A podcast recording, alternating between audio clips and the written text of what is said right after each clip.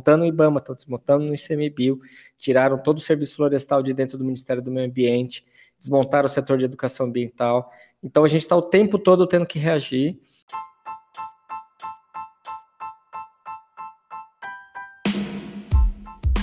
Minhas boas-vindas a você que acompanha o podcast do Canopeu.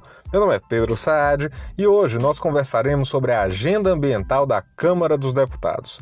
A discussão sobre projetos de lei em matéria ambiental frequentemente tem pautado da mídia aos trend topics do Twitter, e não é para menos. Estiveram em pauta temas importantes para diversas atividades, como licenciamento ambiental e a regularização fundiária. E desde que os atuais deputados foram eleitos, tivemos a crise da mancha de óleo no litoral do Nordeste, o aumento do desmatamento na Amazônia e, não menos importante, temos acompanhado um governo intensamente criticado em diversos episódios. Em um cenário como esse, é natural que as questões ambientais recebam a atenção dos parlamentares. Para conversar a respeito dos debates sobre meio ambiente na atual legislatura da Câmara, convidei o deputado federal Rodrigo Agostinho, do PSB de São Paulo. Ele é advogado e, antes de ter sido eleito para o atual mandato, ele foi vereador, secretário municipal de meio ambiente e prefeito de Bauru. Na Câmara, ele tem se engajado especialmente em projetos de lei relacionados à temática ambiental, sendo integrante, já tendo sido coordenador da Frente Parlamentar Ambientalista. Olá, deputado. Muito obrigado por ter aceitado o convite. Seja bem-vindo. Eu que agradeço. É um prazer estar aqui falando com vocês. Então, uh, questões ambientais têm recebido uma atenção crescente pela mídia e pela opinião pública, em especial quando consideramos o período desde que os deputados foram eleitos em 2018. Na sua avaliação, quais os principais projetos de lei em matéria ambiental em discussão e que também já foram discutidos na atual legislatura? Bem, na Comissão de Meio Ambiente nós aprovamos 70 projetos. Esses projetos estão tramitando agora em várias outras comissões, mas no plenário as duas matérias mais importantes que nós conseguimos votar foi uh, o projeto de lei que institui a Política Nacional de Pagamento por Serviços Ambientais, que é uma forma de você assegurar recursos financeiros para manutenção de floresta em pé, ou seja, a floresta passa a valer mais em pé do que no chão, e a regulamentação de um dos principais acordos internacionais, que é o Acordo de Biodiversidade, no que diz respeito à repartição de benefícios, é, notadamente de acesso a recursos genéticos, é o protocolo chamado Protocolo de Nagoya, e é uma iniciativa muito importante que estava muito tempo parado. Eu acho que a gente pode, pode trabalhar duas frentes. Quando a gente fala em matéria legislativa, a gente está falando em construir uma política pública, e uma parte da política pública é a parte de legislação.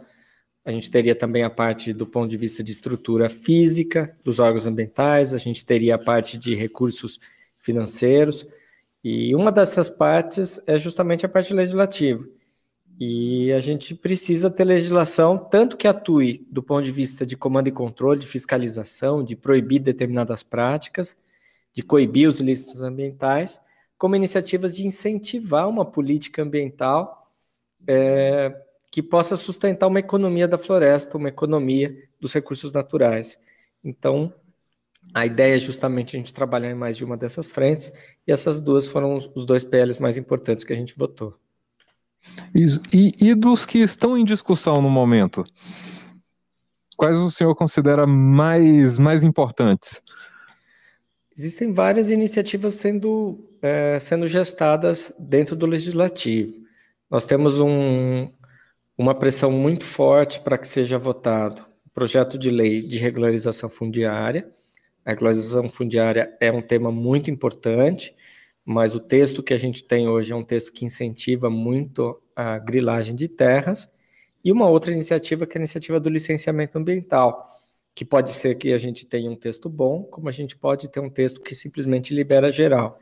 Então, são dois temas bem preocupantes e são temas que uh, alguns setores econômicos vão trabalhar para votar eles ainda esse ano. Uh, a gente tem muitos projetos tramitando, são mais de 200 projetos importantes para a área ambiental, a gente colocou todos eles numa lista. Entre esses projetos, são projetos relacionados à questão das queimadas, questão do combate à grilagem, combate ao desmatamento, projeto de emergência climática, projeto que institui um mercado de carbono, projeto que é, modifica né, e cria uma nova lei de concessões públicas de florestas, projeto que permite a titulação de florestas.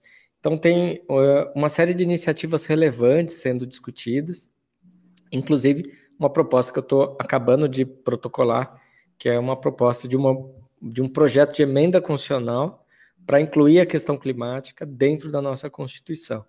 Então, assim, são os temas mais diversos possíveis. Tem desde gente querendo discutir questão de abelha, a política de relacionada à questão das abelhas, que são super importantes do ponto de vista de polinização, até outras questões muito pontuais relacionadas a algumas áreas protegidas. Hum, certo, realmente são temas bastante diversos, né? E alguns até que há uma certa dificuldade na negociação para que eles sejam aprovados. E aí, assim, olhando para o trabalho da Câmara até, até o momento, desde, na atual legislatura até o momento, é, no meio do ano passado, o então presidente da, da casa, o Rodrigo Maia, criou um grupo de, o grupo de trabalho da Pauta Verde, né, é, que procurava viabilizar a aprovação de projetos de lei relativos relativos à proteção ambiental. O senhor, inclusive, foi um dos integrantes desse grupo. E a pergunta, portanto, seria qual a sua avaliação sobre as atividades e os resultados desse grupo? Olha, a gente não teve uma do ponto de vista de da gente conseguir aprovar um grande número de projetos, mas a gente priorizou as iniciativas. Hoje a gente tem clareza daquilo que é importante, daquilo que precisa ser votado. A gente conseguiu avançar em alguns temas, a gente conseguiu avançar num texto para diminuir o problema de ocupação de terras públicas não destinadas na Amazônia. Isso representa quase 40 milhões de hectares de áreas de florestas na Amazônia. Então, a gente trabalhou na perspectiva de, de construir uma agenda de, de projetos ambientais.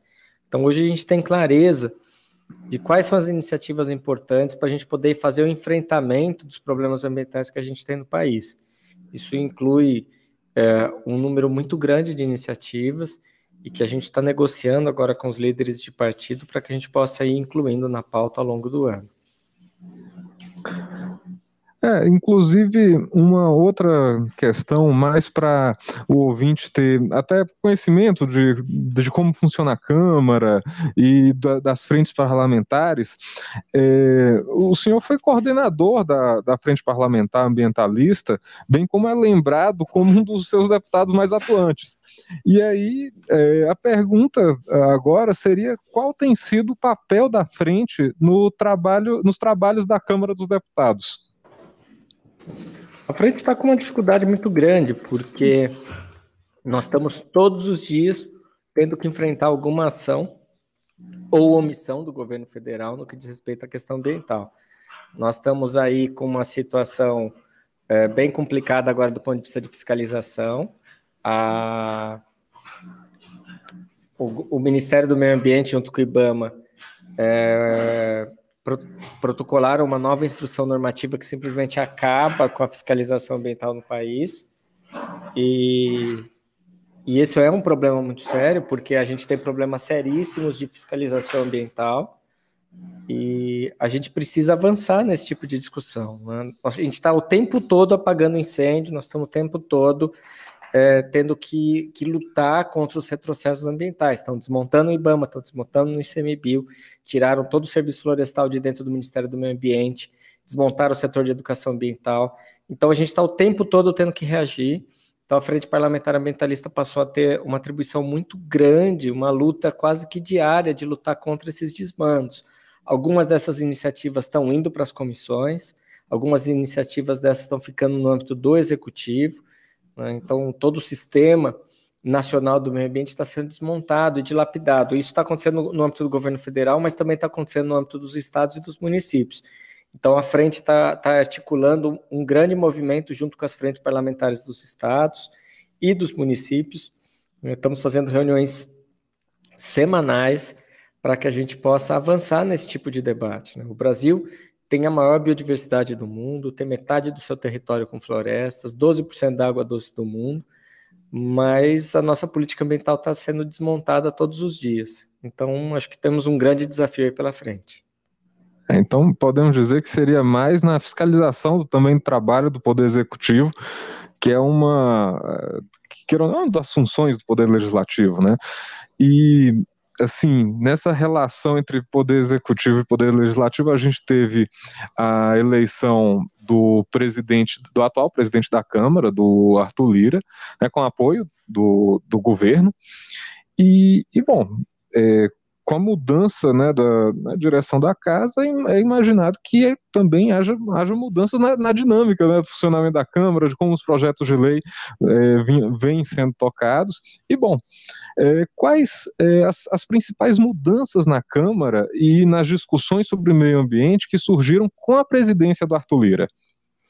Bem, ainda é muito cedo para a gente poder avaliar. Nós estamos fazendo um esforço muito grande para colocar alguns projetos na pauta, entre eles a regulamentação de um acordo internacional que chama Emenda Kigali. A Emenda Kigali é um acordo que internaliza um volume muito grande de dinheiro, 100 milhões de dólares, é, principalmente no âmbito de dois acordos internacionais, que é o Protocolo de Montreal, que diz respeito à questão da camada de ozônio, e o Acordo de Paris. Então, a gente está trabalhando uma perspectiva de conseguir votar esse acordo agora nas próximas semanas, estamos também numa perspectiva de conseguir votar algumas matérias. Existe uma dificuldade muito grande em colocar na pauta projetos que aumentam as penas para crimes ambientais. Então, a gente está conseguindo avançar mais em projetos de leis que possam incentivar a conservação ambiental, como é a nova lei de concessões florestais, é, o mercado de carbono, a possibilidade de titular áreas florestais e, e, poder, e poder fazer com que a gente crie um mercado onde a floresta em pé passe a valer mais do que a floresta no chão. Estamos trabalhando uma perspectiva de alguns projetos que possam incentivar a economia da floresta, desenvolvimento do turismo, da exploração sustentável, enfim, iniciativas que possam ajudar. É, como eu já disse, a política pública não se constrói apenas com leis, então a maior parte do nosso trabalho é um trabalho de resistência, de enfrentamento, de fiscalização e também um trabalho, óbvio, né, de construir políticas públicas novas, como foi agora recentemente com a lei do pagamento por serviços ambientais. Bom, ainda na, na mudança do presidente da Câmara, é, a relatoria do projeto da lei geral do licenciamento ambiental foi redistribuída, passando do deputado Kim Kataguiri para o deputado Neri Geller.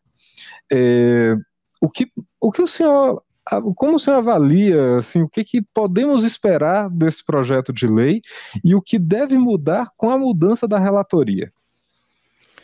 Bem, uh, o setor do agronegócio está trabalhando uma perspectiva de colocar isso para votar o mais rápido possível. Né? Alguns estados têm exigido licenciamento ambiental do, do agronegócio para plantações, para produção agrícola, para agropecuária. Então é um tema bastante controverso. A gente pode. É, o licenciamento ambiental é importante que tenha uma lei geral, nós não temos, nós temos a Lei da Política Nacional do Meio Ambiente, que é de 81, várias regulamentações, algo em torno de 40 resoluções do CONAMA, regulamentando o licenciamento para atividades específicas, e a legislação dos estados. Cada estado faz uma lei, faz uma regra diferente, enfim. Isso estava criando muita controvérsia do ponto de vista de competência de responsabilidade, quem era o responsável por qual licenciamento. Em 2011 foi aprovada uma lei complementar a 140, e que regulamentou essa questão das competências, mas a gente tem uma série de outros desafios sendo colocados. Né?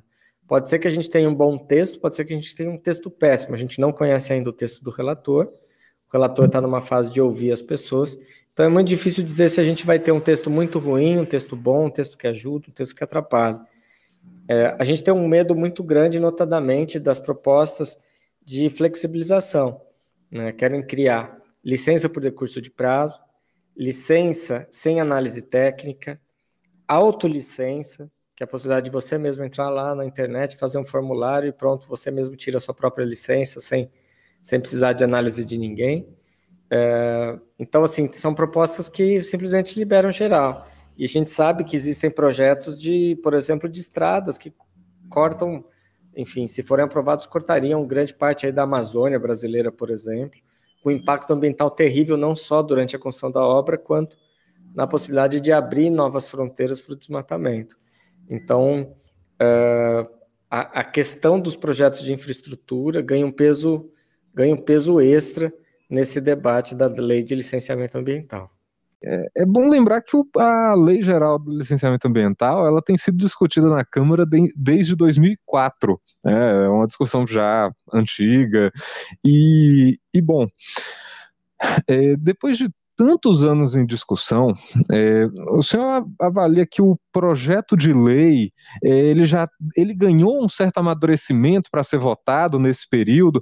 E quais questões que ainda estariam é, mal resolvidas e que aumentariam a chance de um texto ruim ou que a gente deveria prestar atenção é, assim que o relator né, liberar a primeira versão é, do relatório Bem, a gente tem vários pontos complicados, né? Uh, um, uma deles é dispensar dos licenciamentos as certidões de uso do solo dos municípios. Isso é um, é um problema bem, é, bem sério, porque muitas coisas os municípios acabam resolvendo, enfim.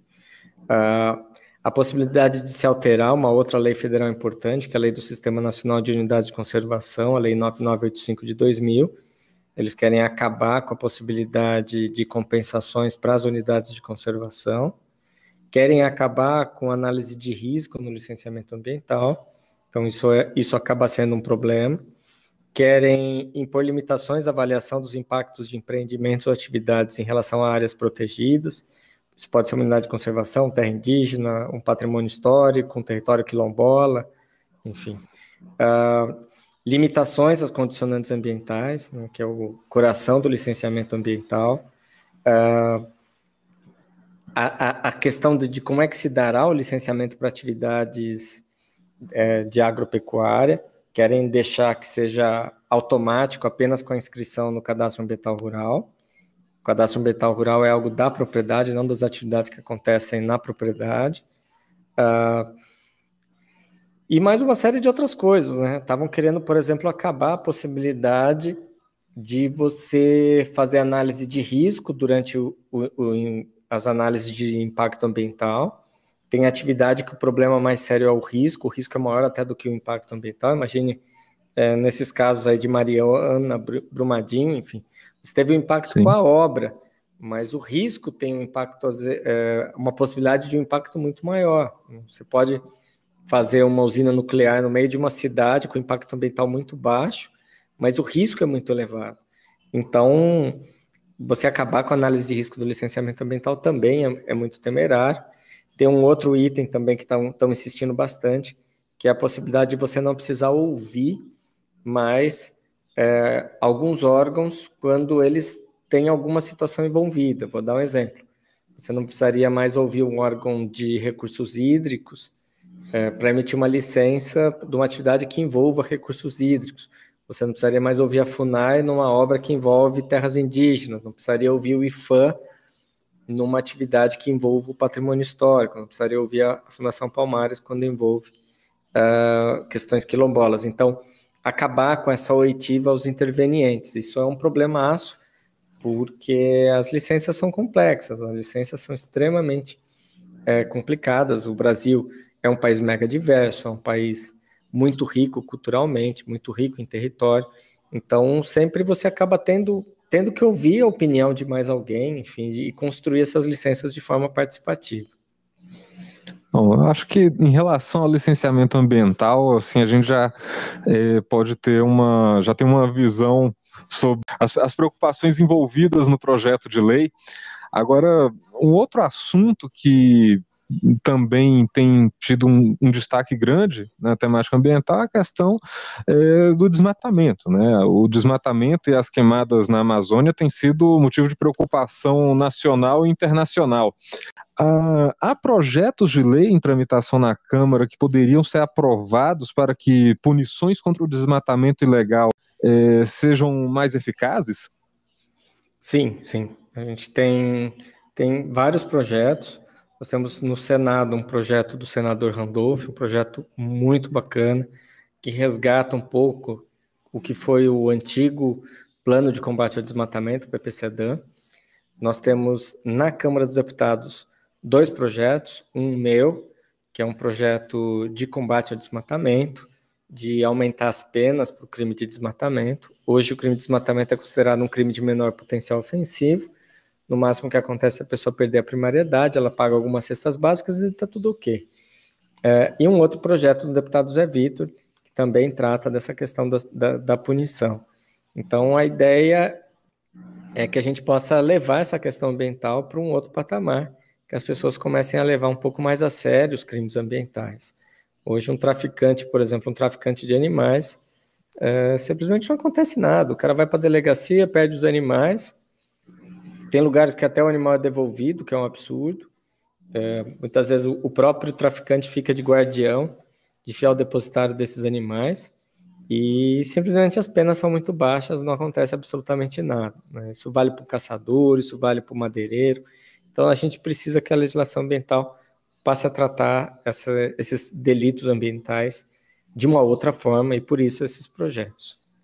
Ainda sobre essa questão de, do combate ao desmatamento e às queimadas, e de modo geral a, a, criminalidade né, na Amazônia, um outro ponto que o senhor havia abordado mais no início da entrevista é a questão é, do, do, do, desmonte do, da, das estruturas né, de, de comando e controle, é, que tem sido uma das principais preocupações da, da frente parlamentar.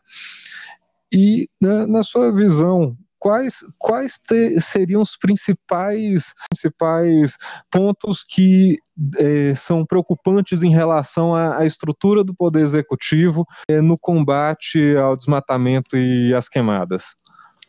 Bem, é, os órgãos ambientais brasileiros já estavam sucateados antes desse governo, esse sucateamento só está aumentando, né? não está tendo reposição uhum. dos quadros de funcionários.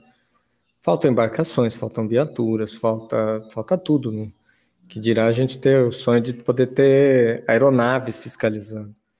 Então, o próprio Instituto Nacional de Pesquisas Espaciais, que, que fazem que faz um trabalho importante dos alertas de desmatamento, do PRODES, enfim, está sendo desmontado. Está faltando recurso para manter de pé o programa de monitoramento do, do desmatamento no Cerrado. E, enfim, muitos pesquisadores não estão conseguindo sequer se manter. É, os recursos, inclusive de bolsas, estão sendo, estão sendo deixados de lado. Então, você precisa ter uma estrutura mínima, né? uma estrutura capaz de poder fazer o enfrentamento. É, muito dos problemas ambientais é, que acontecem estão sob a responsabilidade dos estados e os órgãos ambientais estaduais também estão desmontados. Nós temos aí a questão do teto de gastos, que está alimentando muito o orçamento da área ambiental. A gente tem problemas relacionados a que muitos, muitos estados já estão limitados na sua lei de responsabilidade fiscal e aí não conseguem contratar pessoas em outras áreas estratégicas. Então, a gente tem um conjunto enorme aí de situações é, onde a gente precisa avançar. A gente precisa muito que, que a estrutura executiva dos órgãos ambientais, né, que inclui técnicos de licenciamento, de fiscalização, de laboratório, de campo, gestores de unidades de conservação, que tudo isso esteja funcionando de forma adequada. Né? A gente precisa que os recursos para fiscalização é, aconteçam, que as estruturas aconteçam. Inclusive, algumas situações tem época certa, vou dar um exemplo. Nós estamos entrando numa época agora de, de incêndios florestais, e agora é a hora de estar tá contratando os brigadistas. Não dá para contratar os brigadistas em junho, julho, hora que a gente vai estar tá no auge dos incêndios. Então tem que contratar agora, tem que fazer os treinamentos. Então acho que a gente tem um grande desafio aí pela frente. É, o senhor mencionou o, um, um, projeto de lei que, que é de sua autoria relativo a, ao aumento das penas para é, os crimes de desmatamento na Amazônia e, é, assim, o nosso contato surgiu a partir também da sua participação, sempre muito propositiva, na discussão sobre o licenciamento ambiental. E, assim, para finalizar, gostaria que o senhor falasse mais sobre o seu trabalho. É, assim, quais outros projetos de lei em matéria ambiental o senhor apresentou e se também há outros que o senhor está envolvido de outras maneiras, ou contribuindo com os debates, ou até como relator? Sim, sim. Nós estamos aí numa, num debate muito grande e que inclui uma série de propostas. É, nós temos um patrimônio de biodiversidade muito rico, o único bioma brasileiro que tem uma lei própria é a Mata Atlântica. Então, eu sou autor de propostas é, para que a gente possa é, trabalhar a conservação de outros biomas brasileiros com leis específicas. Então, eu sou autor, por exemplo, de uma lei que regulamenta a conservação do cerrado brasileiro, nós estamos falando de 23% do nosso território, nós estamos falando é, da savana mais rica em biodiversidade do mundo e mais ameaçado por conta do desmatamento da agricultura. Eu sou autor do projeto que regulamenta as reservas privadas no Brasil, as chamadas RPPNs. Nós temos um milhão de hectares de florestas no Brasil hoje no domínio de reservas privadas. Então é importantíssimo que essas reservas possam ter um, um tratamento especial, possam receber atenção especial do poder público. Sou autor de, de iniciativas na área de fauna também, na área de combate a desmatamento. E a última iniciativa que nós estamos propondo agora é incluir a questão climática, o direito da população a um clima seguro em nossa Constituição Federal. Então, estamos aí com uma série de iniciativas é, para que a gente possa, de fato, ter uma política ambiental mais séria nesse país, uma política que leve em consideração a nossa diversidade étnico-cultural, que leve em consideração a nossa riqueza biológica, nós estamos falando de 10 a 20% de todas as espécies vivas do mundo, que leve em consideração a nossa riqueza hídrica? Nós estamos de 12 a 14% de toda a água doce disponível no mundo. Então, nós precisamos levar essa questão ambiental mais a sério. Só é, se a gente não levar essa questão ambiental a sério, a gente vai ficar, é, de certa forma, extremamente constrangido do ponto de vista internacional. O mundo inteiro não aceita mais o desmatamento do Brasil. O Brasil está tá se isolando no mundo. Nenhum acordo comercial com o Brasil vai avançar se a questão ambiental não for levada a sério. Então, a gente, a gente vai continuar trabalhando para poder implementar essa política pública e poder é, fazer com que as autoridades entendam a importância desse tema. É, eu acredito que tem, já pode ver com uma certa clareza ah, um panorama né, da agenda ambiental da Câmara. E, mais uma vez, gostaria de agradecer a entrevista, o senhor ter aceito o convite e pode ter certeza que o senhor vai ser chamado para mais, mais oportunidades. Valeu, Pedro. É um prazer estar falando com você. É, como a gente disse, tem uma série de projetos e iniciativas tramitando, tem alguns que estão mais adiantados do que outros. A gente está fazendo um esforço muito grande. Já tem dois projetos ambientais que tramitam em regime de urgência, que é a Emenda Kigali e a Lei do Mar. Nós precisamos que outras iniciativas comecem a ganhar espaço. Nós precisamos implementar essas políticas públicas por parte do governo. Então, a gente está fazendo um esforço muito grande para resistir a todas essas mudanças e que a gente possa aí também ter um diálogo um pouco melhor com a sociedade. A sociedade brasileira espera um diálogo maior aí por parte do governo em relação a esses temas. Sem dúvida. Mas, então é isso e muito obrigado pela, pelas considerações.